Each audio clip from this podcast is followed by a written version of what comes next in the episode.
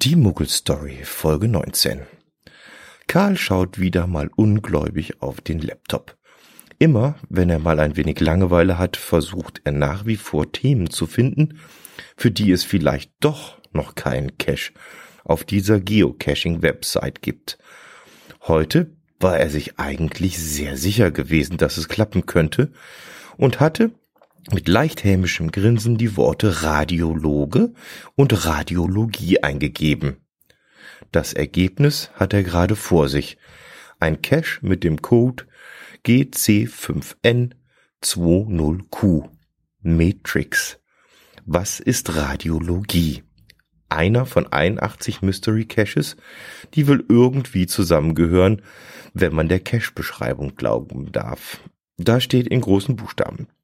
Unerwartet. Plötzlich mit einem Hammerschlag. Jetzt ist sie da.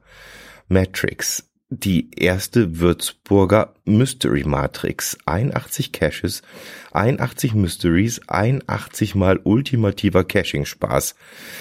Alle D- und T-Kategorien, alle Kombinationen und alles Rätsel aus der Kombination von Medizin und Kryptographie, unserem gemeinsamen Spezialgebiet, dem Gebiet der 4MA-Trickser aus Bayern.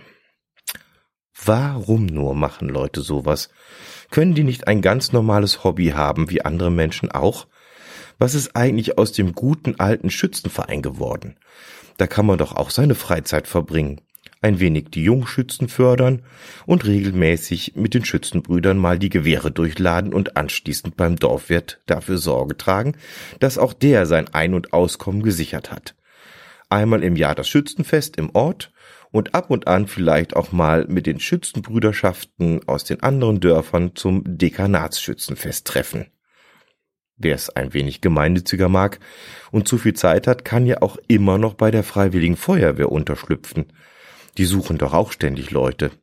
Samstagnachmittags mal gemütlich im Feuerwehrhaus die Schläuche sortieren oder nur so aus Spaß die Kübelspritze in Betrieb nehmen. Klingt doch auch nach einem tollen Zeitvertreib das Ganze. Gemäß deutscher Feuerwehrdienstvorschrift 1 wird eine Kübelspritze stets von zwei Personen bedient. Der eine pumpt, die andere führt das Strahlrohr. Daran ist doch nichts verkehrt.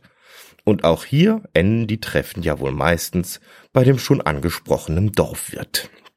Wenn du da richtig Glück hast, proben da auch noch gerade der Männergesangsverein. Da kannst dann gleich auch noch mitmachen aber 81 Dosen mit Rätseln und allem Zip und Zap zu suchen, kann Karl sich nicht vorstellen. Wie lang sowas wohl dauert.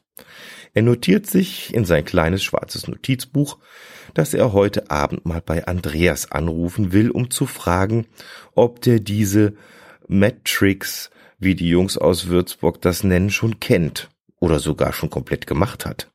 Wundern würde es Karl nicht. Gibt es eigentlich auch Schützenschwestern?